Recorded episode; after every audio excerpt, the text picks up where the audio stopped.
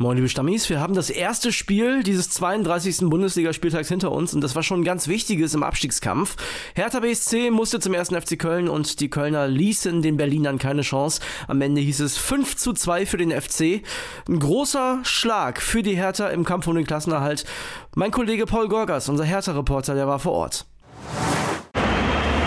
Hi André, hier ist vor wenigen Augenblicken das Spiel Köln gegen Hertha zu Ende gegangen. Hertha hat am Ende 2 zu 5 verloren und hat jetzt kaum noch Aussichten auf den Klassenerhalt. Nach der wieder einmal desolaten Vorstellung, vor allem in der zweiten Hälfte, fünf Gegentoren, ist eigentlich nicht mehr vorstellbar, wie Hertha die Rettung noch schaffen will. Auch wenn es rechnerisch noch möglich ist, auch wenn sie noch das große Endspiel kommende Woche gegen Bochum haben, ist einfach nicht mehr vorstellbar, wie viele Umstände, wie viel Glück hier zusammenkommen muss, damit Hertha das noch packt. Vor allem nach diesem erneuten Auftritt, der nicht Bundesliga-tauglich war. Also gerade die Abwehr natürlich, die Innenverteidigung völlig desolat. Das reicht so nicht für die erste Liga. Keeper Christensen hat noch gehalten, was zu halten war, hat teils Weltklasse-Paraden gezeigt. Wenn du dann trotzdem fünf Dinger kassierst, zeigt es auch, wie schwach die Abwehr vor ihm war. Sie haben Moral gezeigt, sie haben gekämpft, die Fans haben sie unterstützt, aber auch die Fans hatten am Ende die Nase voll, haben die Spieler nach Abpfiff aus der Kurve verscheucht, haben sie zurückgeschickt, haben abgewunken. Also die Zeichen stehen bei Hertha ganz klar auf Abstieg und es sind wohl nur noch Rechenspiele, bis die zweite Liga tatsächlich da ist. Ja, ein ganz bitterer Abend für alle Hertha-Fans und die Berliner brauchen jetzt unbedingt zwei Siege. Zu Hause gegen Bochum und in Wolfsburg, um noch auf 31 Punkte zu kommen und dann zu hoffen, damit noch irgendwie den Relegationsplatz zu erreichen. Ja, Paul hat's gesagt, das wird sehr, sehr schwer. Wie sieht's bei den anderen Abstiegskandidaten aus? Darüber reden wir heute in dieser Folge. Das wird ein Abstiegskampf-Spezial und ich nehme euch heute mit in die Vereine. Wir gucken, wie sieht's personell aus, was macht die Stimmung, wie sind die Chancen für den Klassenerhalt. Das alles jetzt in Stammplatz. Ich bin André Albers. Stammplatz. Dein täglicher Fußballstart in den Tag. Ja, liebe Stammis, ich möchte, bevor wir auf die Vereine schauen, allen Fans im Abstiegskampf ganz kurz Mut machen und zwar mit der Zahl 34. Das heißt, allen außer den Hertha-Fans, die müssen mal kurz weghören. 34 Punkte haben in den letzten fünf Spielzeiten immer gereicht, um direkt die Klasse zu halten. Heißt, also es könnte schon mal sein, wenn es schlecht lief, dass man mit 33 noch in die Relegation musste. Mit 34 war man in den letzten fünf Spielzeiten aber immer sicher drin. Und das ist auch der Grund, warum wir uns in dieser Folge nicht mehr mit dem FC Augsburg und Werder Bremen beschäftigen, denn die haben 34 bzw. 35 Punkte und dass die damit noch auf den Relegationsplatz abrutschen, ist sehr, sehr unwahrscheinlich, vor allem auch deswegen, weil einige, das werdet ihr gleich hören, da unten noch gegeneinander spielen. Also, wir kümmern uns ab jetzt der Reihe nach um die TSG Hoffenheim. Das ist die Mannschaft, die am besten platziert ist von denen da unten. Unser Reporter da ist Lukas Dombrowski. Wir kümmern uns um Schalke 04. Da ist unser Reporter Max Wessing. Wir kümmern uns um den VfB Stuttgart mit Felix Arnold und wir kümmern uns um den VfL Bochum. Das macht Max Backhaus für uns. Und ich würde sagen, wir fangen in dieser Reihenfolge mal an und fragen nach, wie die Stimmung ist bei den einzelnen Vereinen. Das haben die Reporter gesagt. Für die Stimmung in Hoffenheim war das 3 zu 1 gegen Frankfurt extrem wichtig. Äh, davor hatte man zwei mal in Folge verloren, drohte so ein bisschen wieder unten reinzurutschen. Hinterher wurde der Sieg lange mit der Kurve gefeiert. Ähm, vor allen Dingen der aktuell gute Kampfgeist gibt da allen Mut und wird hinterher gelobt. Auch in Unterzahl in der zweiten Halbzeit äh, standen sie sehr gut und haben diszipliniert verteidigt. Das war nicht immer so. Und wie gesagt, das gibt der ganzen TSG Mut für die nächsten Wochen. Bei Schalke kann man mit Fug und Recht behaupten, hier herrscht seit zwei Wochen Ausnahmezustand, Ruhepuls 148. Vor zwei Wochen war Schalke im Grunde genommen schon abgestiegen, lag gegen Werder Bremen lange, lange 0 zu 1 zurück, drehte dann das Spiel. Vor einer Woche folgte dann der Wahnsinn in Mainz mit dem 3 zu 2 in der 90. plus 12. Minute. Spätestens mit dem Tor von Marius Bülter ist die Hoffnung zurück, auch wenn das nächste Spiel natürlich hammerhart ist. Nach einem Zwischenhoch unter Neutrainer Sebastian Hoeneß mit fünf ungeschlagenen Spielen hat die Stimmung beim VfB zuletzt einen mächtigen Dämpfer erlitten. Die 1:2 Niederlage bei Hertha BSC, wo man mit einem Sieg die Berliner schon fast in die zweite Liga hätte schießen können, hat die Stimmung doch sehr getrübt, weil es ein sehr, sehr schwacher Auftritt war. Trotzdem muss man sagen, ist es Trainer Sebastian Hoeneß und der jungen Mannschaft in den letzten Wochen gelungen, einen Stimmungsumschwung im Schwabenland zu generieren. Vor allem nach dem wichtigen 2 zu 1 Heimsieg gegen Gladbach kam es zum Schulterschluss mit den Fans, die, sofern die Mannschaft alles gibt und sich, Zitat, den Arsch aufreißt, die Mannschaft und den Verein immer unterstützen. Jo, die Stimmung beim VfL Bochum war wochenlang eigentlich richtig gut. Alle im Verein gingen davon aus, dass der Abschiedskampf bis zuletzt andauert, was auch offensichtlich der Fall ist. Aber jetzt mittlerweile ist sie doch ein bisschen gedämpft, liegt an einigen schwachen Auftritten und sechs Spielen in Folge ohne Sieg. Deshalb war man diese Woche extrem bedacht darauf, die Laune, die mal da war, wiederherzustellen. Einerseits die Mannschaft, die sich nach unseren Infos am Sonntag zusammengesetzt hat und beschlossen hat, so geht's nicht weiter. Wir müssen auch als Team, als Truppe wieder enger zusammenrücken. Daraufhin haben sie ein Grillfest veranstaltet und gemeinsam Champions League geschaut. Andererseits die Fans, die beim Abschlusstraining am Freitag ein paar Worte ans Team gerichtet haben und einen Banner zur Motivation aufgehängt haben. Ja, die Stimmung ist wichtig, klare Sache, aber es gibt auch eine andere Sache, die sehr wichtig ist und das ist natürlich die personelle Situation. Auch da unterscheiden sich die Abschiedskandidaten natürlich extrem. Wenn wir zum Beispiel gestern auf die Hertha schauen, zum einen Oremovic ausgewechselt worden nach dem 0 zu 1, Kopfverletzung, ob der nächste Woche gegen Bochum wieder dabei ist, ist fraglich. Wer auf jeden Fall fehlen wird, ist Jessic Ngangkamp. Das ist ein Mann, mit dem sich die Berliner identifizieren. Das ist ein Berliner Junge, der mit Sicherheit auch nochmal alles auf den Platz gegeben hätte. Der hat sich aber die fünfte gelbe Karte in der Nach Nachspielzeit abgeholt. Also es war schon die zweite gelbe von den fünf, die er sich in der Nachspielzeit geholt hat. Nicht besonders clever und damit bei diesem entscheidenden Spiel gegen Bochum nächste Woche auf keinen Fall auf dem Platz. Wie es ansonsten personell bei den Abstiegskandidaten aussieht, das hören wir uns in selber Reihenfolge jetzt wieder an. Beim Personal gibt es eigentlich nur in der Abwehr eine kleine Baustelle. In Soki ist nach roter Karte gegen Frankfurt gesperrt. Das Duo Kevin Vogt und äh, Pavel Kaderjabek, da droht der Ausfall verletzungsbedingt bis Saisonende. Gute Nachricht dagegen, Grisha Prömel ist zurück.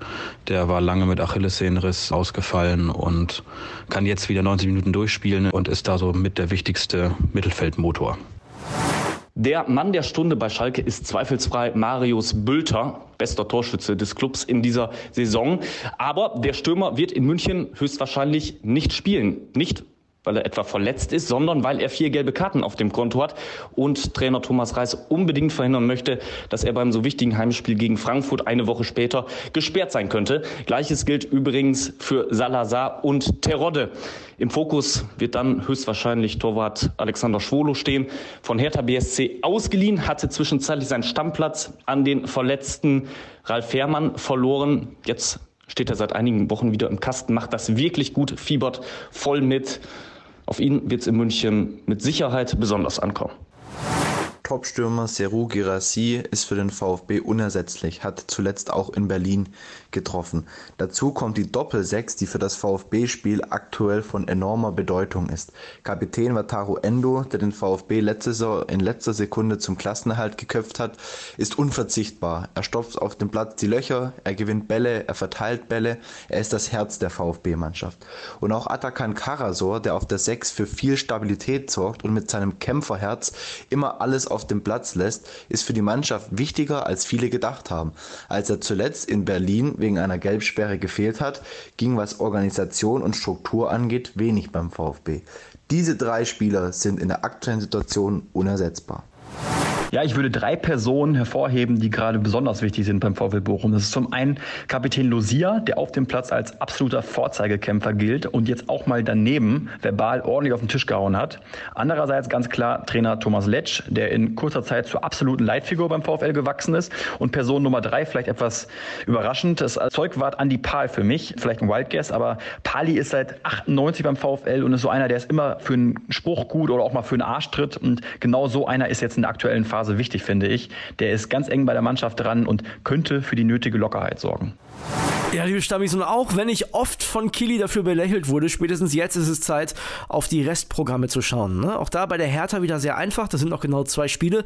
Das eine zu Hause gegen Bochum, das andere in Wolfsburg. Und Hertha muss, damit sie irgendwie die Klasse halten, zumindest über die Relegation, auf jeden Fall beide Spiele gewinnen. Und selbst dann ist nicht klar, dass es mit 31 Punkten überhaupt reicht, um noch Relegation zu spielen.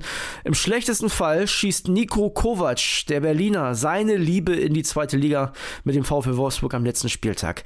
Wie sehen die Restprogramme der anderen Vereine aus? Auch da fangen wir wieder an mit der TSG Hoffenheim. Das Restprogramm ist erst schwer mit den Europakandidaten Wolfsburg und Union, ähm, auswärts in Wolfsburg, dann zu Hause gegen Union.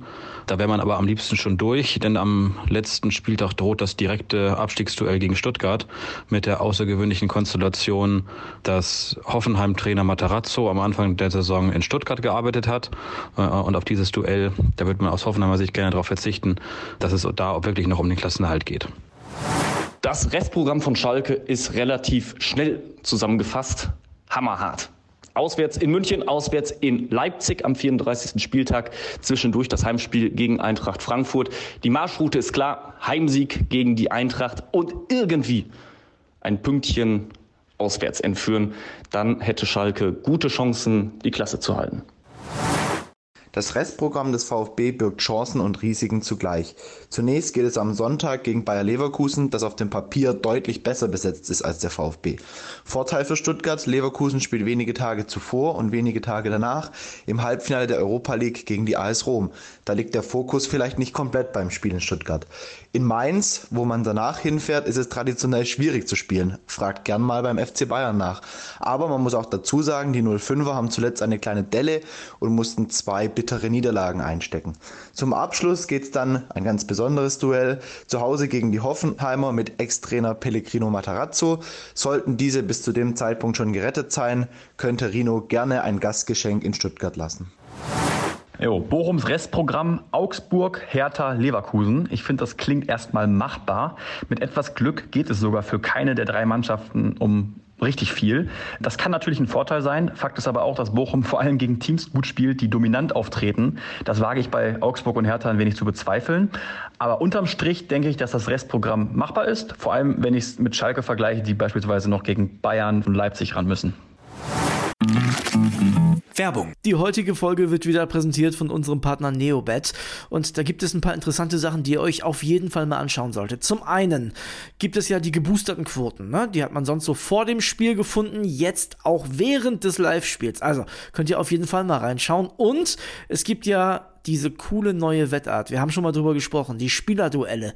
Da könnt ihr den einen Spieler der einen Mannschaft gegen einen Spieler der anderen Mannschaft antreten lassen. Ihr sagt, wer trifft öfter oder ihr könnt auch sagen, die treffen beide gleich oft, zum Beispiel gar nicht. Also, könnt ihr machen, könnt ihr drauf setzen, das Ding hat Neobet exklusiv. Ja, Kuss geht raus erstmal an Neobet wieder und die haben was ganz Spezielles für euch, liebe Stammis. Es gibt 10 Euro gratis Wettguthaben für Neukunden mit dem Code Stammplatz 10 auf neobet.de oder in der App. Könnt ihr da auch ganz einfach machen. Einfach bei der Registrierung auf neobet.de den Code Stammplatz 10 zusammen und 10 als Zahl eingeben und sofort landen 10 Euro gratis Wettguthaben ohne Einzahlung, unverbindlich und kostenlos auf deinem Wettkonto. Ja, und Kili, Einzahlung ist ein gutes Stichwort. Zusätzlich auf die erste Einzahlung erhält man 200% Bonus bis zu 50 Euro. Zahlt man also 25 Euro ein, bekommt man 50 Euro Wettguthaben on top. Also insgesamt 75 Euro. Alles legal und offiziell, denn Neobet hat eine deutsche Lizenz, ist also whitelisted. Spielteilnahme ab 18, Glücksspiel kann süchtig machen.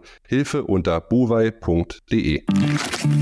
Werbung Ende. Wenn wir ganz ehrlich sind, dann hat das Restprogramm natürlich natürlich eine Aussagekraft, wie man die Spiele angeht und ob man vielleicht die spielerische bessere Mannschaft ist, favorisiert ist. Aber am Ende wenn man drei Punkte braucht, braucht man drei Punkte. Ihr wisst ja, wie das ist. Und die Hertha, die braucht jetzt sechs Punkte. Die müssen drei holen gegen Bochum, müssen drei holen in Wolfsburg. Das ist der große Vorteil der Hertha. Die wissen genau, was jetzt gefragt ist. Und die haben nichts mehr zu verlieren. Das heißt, da erwartet keiner mehr, dass sie die Klasse halten. Und deswegen können sie vielleicht sogar befreit aufspielen. Der große Nachteil ist, selbst mit zwei Siegen wird sehr, sehr schwer. Auch bei den anderen Vereinen gibt es natürlich für und wieder in Sachen Klassenerhalt. Was sind die Vor-, was sind die Nachteile? Wir hören rein, wieder startend mit der TSG. Der größte Vorteil der Hoffenheimer ist in meinen Augen die Qualität des Kaders. Das ist der neunt wertvollste Kader der Liga. Und wenn da jeder nur halbwegs sein Talent und sein Können auf den Platz bekommt, dann sollte man am Ende nicht mehr unten reinrutschen. Wer wundert jetzt schon, dass die Mannschaft im Abstiegskampf steckt? Nachteil könnte das Restprogramm werden mit den Spielen gegen Wolfsburg und Union, die ja oben dabei sind. Und dass man sich vielleicht zu sicher fühlt vor dem Finale, da man ja zumindest ein bisschen Abstand nach unten hat. Häufig klingt es ja etwas abgedroschen, wenn man sagt, die Fans sind das größte Faustpfand. Bei Schalke ist es aber tatsächlich so. Nur um mal ein Beispiel zu nennen. Beim Auswärtsspiel in Mainz hatte Schalke rund 3000 Gästetickets zur Verfügung. Anfragen gab es 15.000. Das sagt schon viel aus. Auch bei den Heimspielen wird die Mannschaft vom Anhang getragen. Was gegen Schalke spricht, ja, derzeit nicht viel.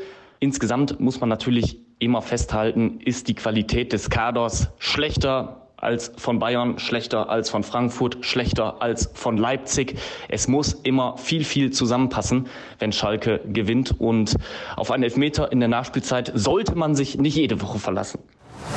Ein großer Vorteil des VfB im Abstiegskampf sind definitiv die Fans, die am Ende zum Zünglein an der Waage werden können. Sowohl Trainer Hoeneß als auch Torhüter Bretlo haben zuletzt immer wieder betont, wie viel Energie und Kraft die Unterstützung von den Rängen dem VfB im Abstiegskampf gibt. Dazu kommt, die beiden Heimspiele gegen Leverkusen und Hoffenheim sollten keine unlösbaren Aufgaben sein, genauso wenig das Spiel in Mainz. Ein großer Nachteil des VfB, und das wird auch hinter vorgehaltener Hand im Verein häufig besprochen, ist, dass die Mannschaft in direkten Duellen und vor allem unter Druck selten gute Leistungen bringt. Da wird auch häufig gesagt, dass die Mannschaft vielleicht nicht die Qualität für solche Crunch-Time-Spiele mitbringt und das wird sie jetzt in der Schlussphase der Saison erst beweisen müssen. Der Druck beim VfB ist hoch, es geht um viel Geld. Ein Vorteil ist ganz bestimmt, dass Bochum jetzt nicht die Abstiegspumpe geht. Man ging eigentlich die ganze Zeit von einem Kampf bis zum letzten Spieltag aus. Also mega Panik ist jetzt nicht ausgebrochen. Nachteil allerdings könnte sein, dass dem VfL aktuell sowas wie ein Gamechanger fehlt, der auch mal ein Spiel entscheiden kann, wenn es auf der Kippe ist. Äh, wer hieft es in Richtung Bochum? Und Hofmann ist einer, Asano, Anfiajai, das sind Spieler, die können sowas, sind aktuell aber etwas außer Form. Und so könnte möglicherweise die Signalwirkung fürs gesamte Team fehlen. Ja, ich glaube, wir haben jetzt schon so ein leichtes Gefühl dafür bekommen, wie es momentan bei den einzelnen Vereinen aussieht. Und jetzt brauchen wir natürlich noch die Prognosen von unseren Reportern, ist klar. Der Kollege Paul Gorgas, der Hertha-Reporter, hat mir gestern aus Köln noch eine Sprachnachricht geschickt. Hört mal rein. Hi André, die Chance, dass Hertha noch den Sprung auf Platz 16 schafft, sehe ich bei 5%. Ja, kann ich verstehen. Ne? Wir haben es gesagt, zwei Siege braucht die Hertha und dann müssen die anderen auch noch mitspielen. Also wirklich sehr unwahrscheinlich. Und jetzt hören wir rein, was alle anderen Reporter sagen und wir fangen wie immer an mit Lukas Dombrowski und der TSG Hoffenheim. Die Klassenerhaltschance liegt in meinen Augen bei mindestens 80 Prozent spät in der Saison, aber rechtzeitig hat die Mannschaft den Abstiegskampf angenommen, die notwendige Ernsthaftigkeit, den Zusammenhalt, den Kampfgeist gefunden äh, und kriegt das in den meisten Spielen in den letzten Wochen auch auf den Platz. Und deswegen bin ich mir sicher, dass man in den letzten drei Spielen äh, noch die entscheidenden Punkte holt, um eben nicht unten einen der letzten drei Plätze zu belegen. Aus Schalker Sicht Puh, schwierig zu prognostizieren, weil man eben extrem an der Konkurrenz hängt. Das Heimspiel gegen Frankfurt muss gewonnen werden. Auswärts wird man aller Wahrscheinlichkeit nach nichts holen. Und dann liegt es einfach daran, wie gut punkten die anderen Mannschaften. Darauf ist Schalke angewiesen. Wenn ich mich festlegen muss, Schalke bleibt in der Liga zu 65 Prozent. Die Chance auf den Klassenhalt des VfB liegt bei 50-50 das heißt bei knapp 50 Prozent. Der VfB hat in dieser Saison ein großes Problem, das ist fehlende Konstanz. Die Mannschaft ist ein bisschen eine Wundertüte, was sicher auch ihrem jungen Altersdurchschnitt geschuldet ist. Die große Frage ist jetzt, wie der VfB auf den Rückschlag in Berlin reagiert, wie sie das nächste Heimspiel gegen Leverkusen gestalten. Dann muss man sagen, haben sie auf Platz 16 und in Anbetracht der Konkurrenz, die ein zum Teil deutlich schweres Restprogramm hat, gute Chancen, den Klassenhalt noch direkt zu schaffen, zur Not in der Relegation. Aber es kommt jetzt eben sehr, sehr viel auf das nächste Spiel an und ob sie da nochmal einen gewissen Schwung erzeugen können. Also aktuell würden wir VfB-Reporter sagen 50 Prozent. Ja, Bochums Chancen auf den Klassenerhalt. Ich meine, auch wenn es doof klingt, aber ich glaube, die stehen tatsächlich aktuell bei 50-50. Ich tippe, dass sie am Ende noch auf Rang 16 klettern. Ja, dann Relegation und da ist alles offen, wer da Favorit oder Außenseiter ist. Das wage ich nicht zu prognostizieren, zumal man ja nicht weiß, gegen wen es geht. Ja, liebe Stammis, jetzt konnten wir uns über die aktuelle Situation in den Clubs und über die Einschätzungen von unseren Reportern ein eigenes Bild machen. Ihr konntet euch ein eigenes Bild machen. Ich bin mir sicher, eure Herzen schlagen sowieso etwas unterschiedlich für die jeweiligen Vereine. Das Gute ist, heute Nachmittag wissen wir schon mehr, denn da geht's weiter, 15.30 Uhr mit der Fußball-Bundesliga. Es wird eine Menge passieren und ja, wer weiß, nach den Spielen am Montag sieht's schon wieder ganz anders aus. Wir werden natürlich weiterhin jeden Tag über die Bundesliga und auch über den Abstiegskampf diskutieren. Es ist spannend wie selten, oben wie unten und das freut uns doch sehr. Also, macht euch einen schönen Samstag, viel Spaß beim Fußball gucken. Deckel drauf. Bis dann, ciao, ciao. Stammplatz. Dein täglicher Fußballstart in den Tag.